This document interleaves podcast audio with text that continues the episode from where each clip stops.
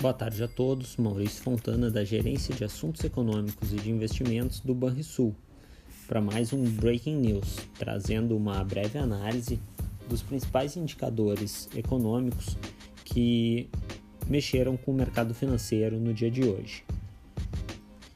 Já para começar, vamos para o cenário doméstico, onde tivemos a divulgação do IPCA de agosto, o principal índice de inflação brasileiro já que é usado para a meta oficial de inflação do país. O IPCA desacelerou na margem, passou de 0,96% de alta em julho para alta de 0,87% em agosto. No entanto, este veio acima da mediana das projeções de mercado, que esperava um aumento de 0,70% no mês.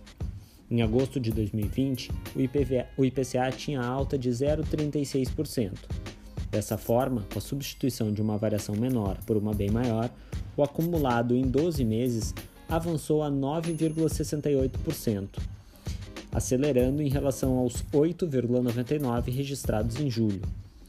Foi ainda a maior taxa para o mês de agosto desde o ano 2000, quando registrou alta de 1,31 no mês, e a maior alta em 12 meses desde fevereiro de 2016.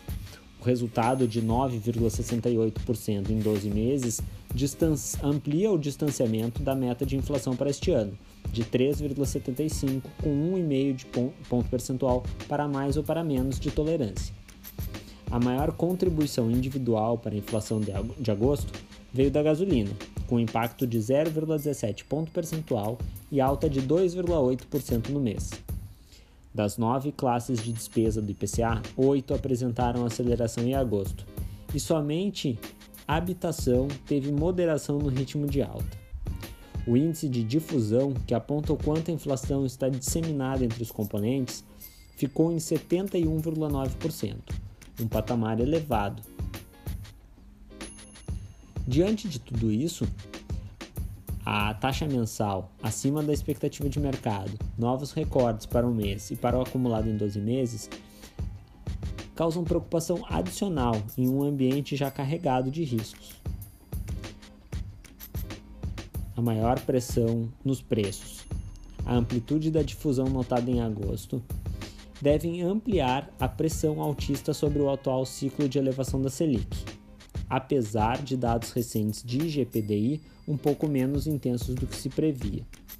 Dessa maneira, é possível que vejamos o mercado voltando a revisar para cima suas estimativas para a taxa Selic, tanto deste ano quanto de 2022. No cenário internacional, a principal novidade econômica do dia foi a reunião do Banco Central Europeu, que manteve as suas taxas de juros de referência estáveis mas anunciou que conduzirá as compras de títulos do seu programa de compras de emergência para a pandemia a um ritmo mais lento do que nos últimos dois trimestres, ou seja, reduzindo marginalmente o estímulo monetário à atividade econômica. A autoridade monetária da zona do euro manteve a taxa de depósito negativa em 0,5%, a de refinanciamento em 0% e a de empréstimos em 0,25%. Tudo isso está mexendo com os mercados hoje. Diante da inflação no Brasil bem acima do esperado e um quadro menos alvissareiro no cenário externo, o dólar reagiu ontem principalmente e agora é cotado a R$ 5,30, enquanto a bolsa de valores, depois de uma forte queda ontem, tem agora a queda de 0,6%. No cenário internacional, a principal bolsa americana, o índice S&P 500, tem a queda agora de 0,3%. Tenham todos uma boa tarde e bons investimentos.